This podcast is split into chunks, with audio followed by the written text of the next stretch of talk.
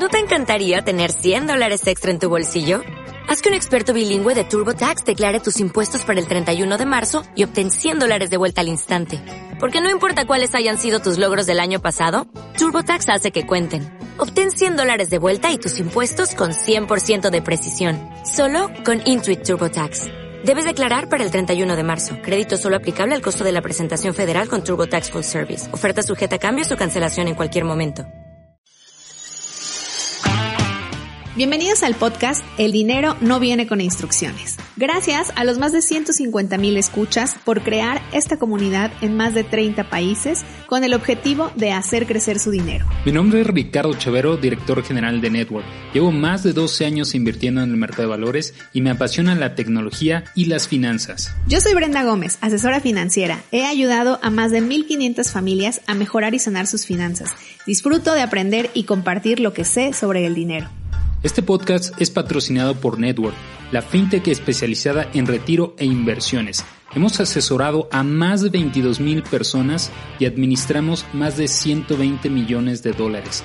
Síganos en nuestras redes sociales como Network MX o búsquenos en Google como asesorfinanciero.com.mx.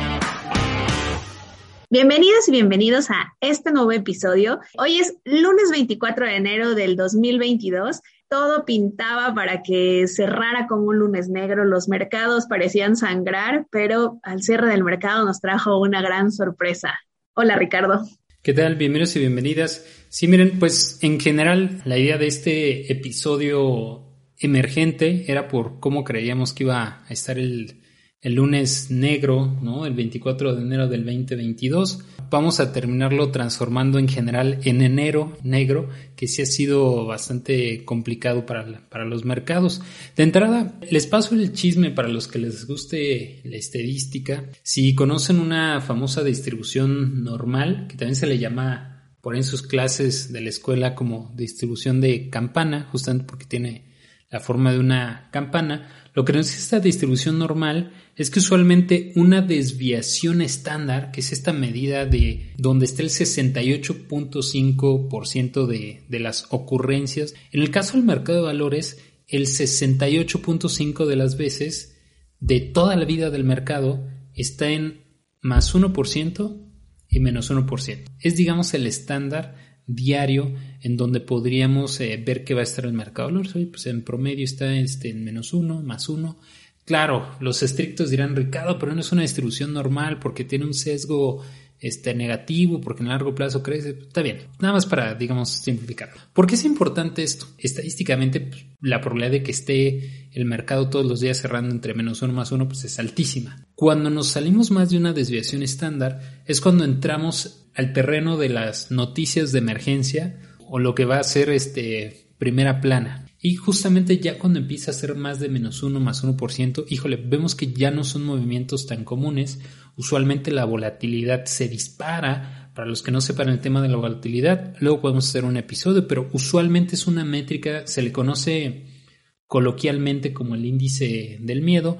No es otra cosa más que una medida que ocupa la bolsa de valores de Chicago que surge desde hace muchos años y se ocupa principalmente para commodities y para opciones, ¿no? Entonces, cuando empezamos a hablar de tema de opciones, este, crecen, bajan, nos ocupa mucho el tema de la volatilidad y podemos ver que ahorita hay mucha volatilidad en los mercados, ¿no? No es exactamente porque no me gustaría hacer esa analogía, pero se puede considerar que es eh, la volatilidad, el riesgo, ¿no? Por decir, oye, pues esto puede subir más 30%, menos 30%, pues podemos decir que es altamente volátil, contra algo que a lo mejor cambia 0.01 contra 0.0 menos 0.01. Ah, pues la volatilidad que tiene es chiquita. No, no es un proxy del riesgo, ¿va? pero nada más para que se quede más o menos con esa idea, podríamos decir que si hay mucha volatilidad, pues digamos hay, hay mucho miedo, ¿no? Hay, oye, pues puede haber variaciones muy fuertes hacia arriba, hacia abajo.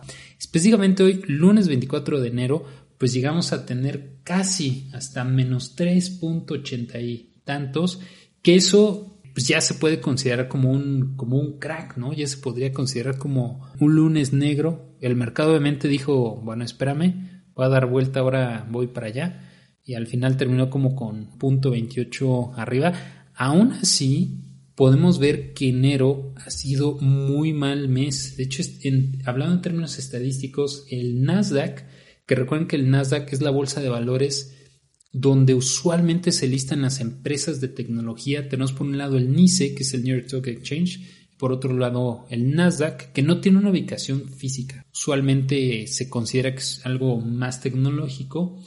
Y esta bolsa de valores, que es donde usualmente se listan las empresas de tecnología, pues ustedes ya saben que diciembre, noviembre del 2021 y enero del 2022, pues le ha ido muy mal, o sea, le ha ido muy, muy mal. Este, hay algunas empresas, este, Peloton, que es esta empresa de, de bicis que seguramente lo vieron en el Instagram de alguno de sus amistades, ¿no? Que es, una bici con un iPad, pero bueno. Y, y, por ahí surgieron los memes de no sabía que una bici estática podía ir de bajada y ponían la gráfica de la, de la acción, ¿no? Porque lleva menos 80%. Entonces decías, mira, sí puedes ir de, de bajada aunque sea una bici estática, ¿no? Entonces, bueno, vemos que hay varias empresas de tecnología que sí honestamente les ha ido muy mal. Este, hace unos días eh, Netflix se cayó, está a precios del 2018. Si me preguntan a mí es buena noticia porque pues tiene un descuento. Es como si estuviera en el 2018 y no hubiera invertido. Redoblé. Pero bueno, eh, este enero apunta para que en el Nasdaq, acuérdense, la bolsa de valores de tecnología, sea el peor enero de toda la vida, de, toda la vida de esta bolsa, ¿no? Entonces, el peor enero, imagínense, casi con menos 22%, si no me, me equivoco. Entonces, pinta para que sí sea muy, muy mal, mal enero. Oye, Ricardo, ¿nos debemos de preocupar? Bueno, por eso quisimos hacer este episodio, como para resolver un poquito estas dudas. Primero, si quieres, vamos a empezar ver cómo, cómo vamos en términos de este pues digamos, este enero? ¿Cómo pintan los mercados?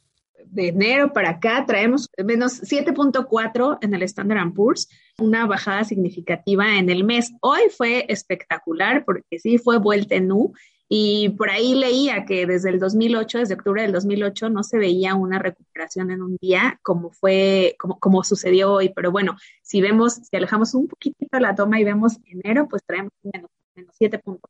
Comparamos, por ejemplo, el Nasdaq trae este pues alrededor de menos 12.4, que es, es muchísimo, ¿no? Por supuesto, les pusimos ahí el Bitcoin, nada más de enero, lleva como menos 19%.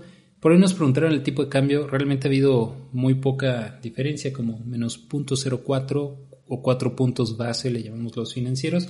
La verdad es que no es tan, tan digamos, este, preocupante, eh, pero que, sí es importante entender una, oye, ¿por qué es relevante esto? Para los que apenas estamos por empezar en el mercado de valores, pues puede ser una muy buena noticia.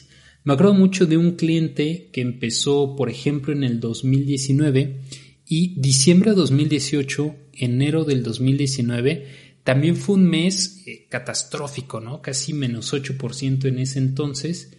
Y justo este cliente adelantó ¿no? todo su año para empezar su, su PPR. Entonces tuvo como un bono del primer año y además tuvo beneficio fiscal y además justo empezó en enero y tuvo la suerte de que hizo el depósito en el peor día de enero. Entonces obviamente entró a mucho descuento y a cierre del año tuvo hace un año me dijo, oye, no, Ricardo, este, no, pues qué buena suerte. Le dije, mira, sí, somos muy buenos asesores, pero además tuviste mucha suerte. En lugar de cada mes, no, no, no, justo en esa ocasión aportó todo el año, ¿no?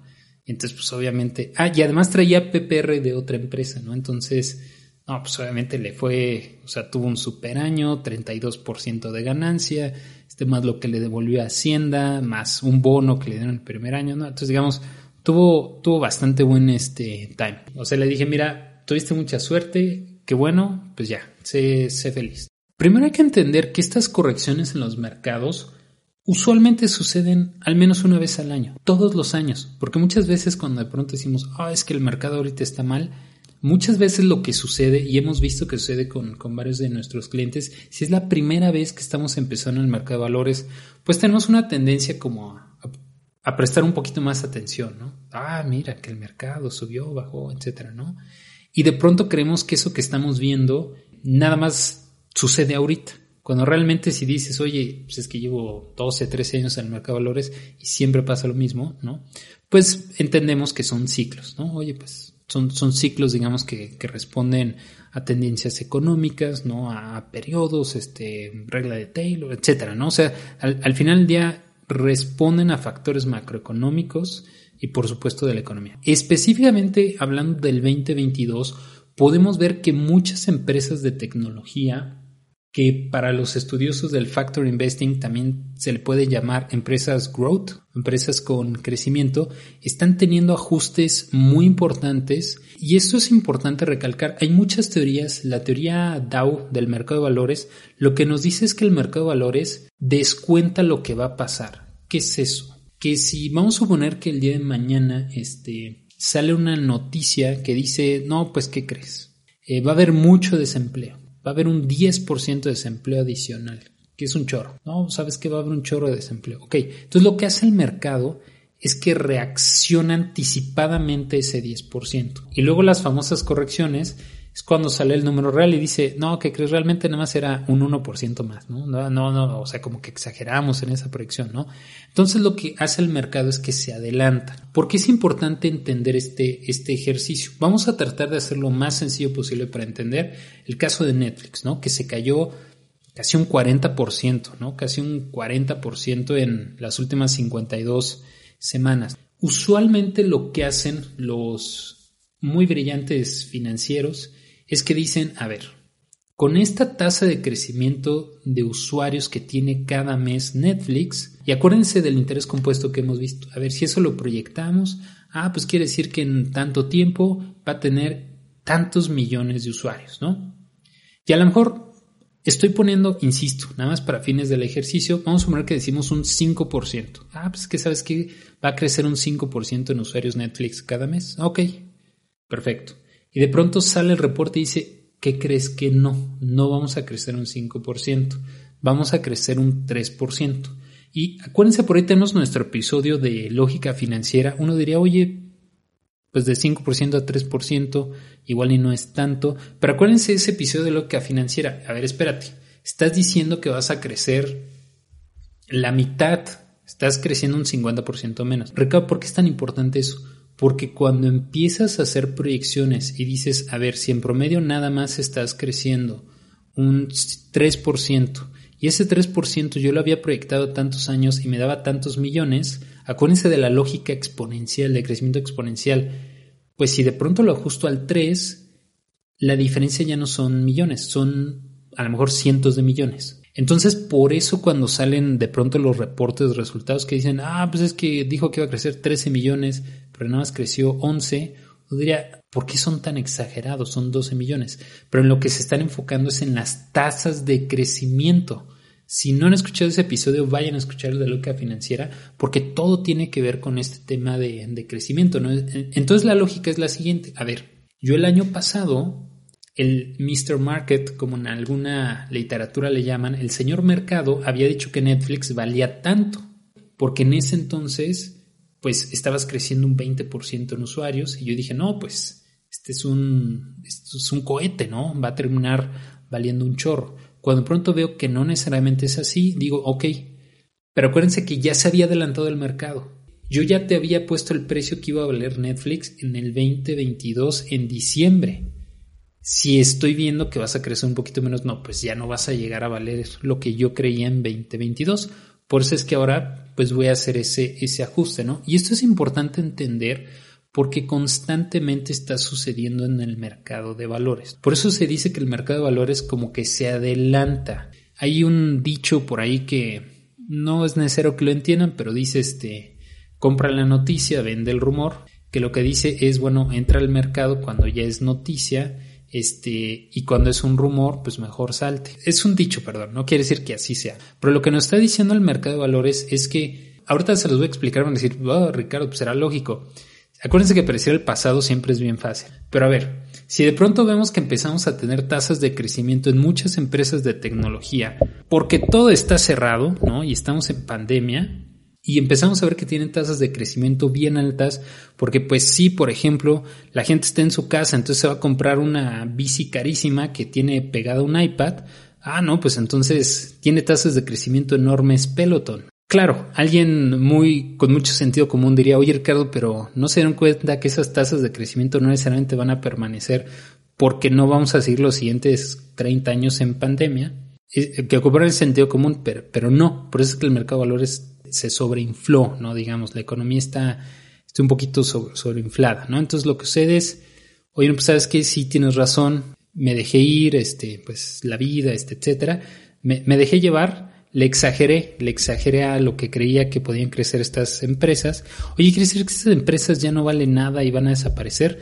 No, no necesariamente, ¿no? No necesariamente. Lo que quiere decir es que yo creí que iban a crecer muchísimo y ahora que estoy viendo que pues chance y no, me emocioné, pues digo, ah, no, pues sabes que igual y no valen tanto. Entonces voy a ajustar mis predicciones. Ojo, es, es, importante tratar de entender esta lógica que está aplicando específicamente para el sector de tecnología, porque en otros sectores no es que hacen necesariamente estas proyecciones, ¿no? Se le conoce de los modelos más clásicos es el famoso DCF, que es el Discounted Cash Flow Method, de decir, ah, bueno, pues si facturas tanto ahorita, pues hago esa proyección y vas a proyectar tanto, por lo tanto el valor presente de la empresa es de tanto, ¿no? Y con eso hacen, digamos, este, que se lo conoce como análisis fundamental, el más ocupado en el mundo, y con eso hacen esas proyecciones. Específicamente para las empresas de tecnología, muchas veces en lo que se enfocan es en tasas de crecimiento porque sabemos que la tecnología no necesariamente refleja hoy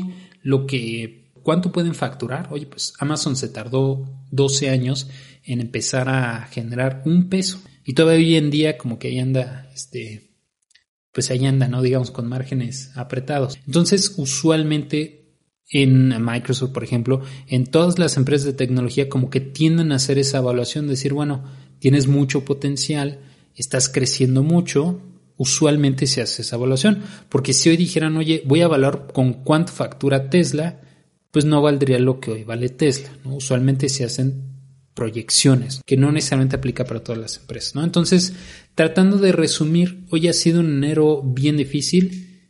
Sí. Oye, hay acciones que incluso se han caído hasta un 42% de, su, de sus mejores momentos, como por ejemplo Moderna, la empresa que hace vacunas, este Netflix con un 39%, este sí, sí, pues, Nvidia, Etsy, etcétera, entre otras, pues sí, se han caído considerablemente. O Ricardo, ¿quiere decir que debo correr? Eh, no, acuérdense que somos inversionistas de largo plazo y todo tiene que ver con nuestro horizonte de inversión. Si estamos invirtiendo a 7 años, pues como les decimos a nuestros clientes o a cinco años, ahorita es muy buen momento de entrar en el mercado de valores y poder aprovechar este descuento. Ojo, ah, Ricardo, que es una caída de un menos 8%, no se me hace mucho descuento. Considera que pasa pocas veces en la vida, ¿no? Entonces ya cuando lo ves así dices, no, espérate. Si es una muy buena oportunidad de si tenemos un capital adicional, ojo, oye, tengo, Ricardo, me un millón de pesos, todo lo voy a meter ahorita, pues igual y no, se puede caer todavía más. Entonces, a lo mejor dosifica, ¿no? Y ese millón de pesos, pues sabes que ahorita le meto 200, otros 200, que si te acercas un asesor, seguramente lo que te va a decir es eso, oye, pues igual se cae un poco más, ¿por qué no vamos metiendo poco a poquito para ver ahora sí que dónde está el freno, ¿no? Dónde ponen el freno de mano y pues ahí agarramos este bastantes buenos buenos precios. Y también si alguien tiene dinero ocioso, este es el momento. O sea, de pronto a lo mejor hay personas que dicen como, ah, estoy esperando como una oportunidad o no sé qué hacerle este dinero. Es un gran momento. Entonces, eh, más allá de huir, ya por ahí habíamos hablado de la psicología del inversionista, que de pronto se cae el mercado y quiero sacar mi dinero, es al revés. Entonces, aprovechar estas grandes oportunidades se lo van a agradecer en el mediano y en el largo plazo. Entonces, si por ahí es su caso, que tienen dinero ocioso, podrían aprovecharlo para entrar al mercado de valores. Tengo por ahí este, algunos clientes que justo en marzo, abril, mayo del 2020 fue la primera vez que entraron al mercado de valores y se engolosinaron porque entraron con cantidades bien, bien fuertes y llegaron a tener eh, ganancias de hasta un 100%, porque además entraron en muy buen momento, ¿no? Y si nunca habían estado en el mercado de valores y de pronto entras eh, cuando todo está abajo, pues es muy fácil que sientes que eres Warren Buffett, ¿no? Dices, ay, mira, pues nadie me detiene, ¿no? Y justo ahora hablando, hablando les decía, oye, ahora traen pérdidas bien fuertes, no es a, la contraria. Les digo, miren, similar, si nunca han estado en el mercado de valores y ahorita quieren empezar, creo que es muy buen momento porque se pueden encontrar este con gratas sorpresas, ¿no? Que más adelante, acuérdense esta frase que me gusta mucho que tiene Warren Buffett que dice, hay que ser, eh, ¿cómo se dice? Greedy, hay que ser este, ambiciosos cuando otros tienen miedo y hay que tener miedo cuando otros son ambiciosos. Entonces, justamente, ahorita que digamos hay sangre en las calles, creo que es muy buen momento de empezar en el mercado de valores. Si ya tenemos un portafolio, simplemente verificar, oye, sigue estando dentro de la estrategia de los cinco años, ¿no? Que, eso es algo muy común. Oye, esto yo lo planteé hace cinco años. Esto me debería de modificar mi estrategia de inversión. No debería modificar tu estrategia de inversión, ¿no? Que eso es importante. Acuérdense, no cometan el grave error que muchos cometen de eh, compro cuando está caro y vendo barato. Y entonces literalmente juego a perder dinero. Cuando veo que todos están entrando al Bitcoin, ahí voy. Y ahora que está barato, me salgo, ¿no? Y entonces pierde un chorro de, dinero. Por favor, no hagan eso. Acuérdense que la lógica del mercado de valores es, es un método para pasar dinero del impaciente al paciente. Entiendan que el mercado de valores justamente así funciona y estos días es cuando pues definimos el, el carácter, ¿no? Acuérdense que estamos haciendo inversiones de largo plazo, no especulando con el mercado de valores. El que especula usualmente pierde dinero y el que invierte en largo plazo va a crecer su dinero. Recuerden que nos pueden contactar como asorfinanciero.com.mx. Estamos empezando nuestra comunidad en Discord. Entonces por ahí en, Spotify ya van a ver la liga para que puedan unirse a Discord. Nos pueden encontrar también en, net, en Instagram como NetworkMX. Nos pueden buscar en TikTok o nos pueden buscar en Google como El dinero no viene con instrucciones. Muchas gracias y hasta la próxima. Gracias.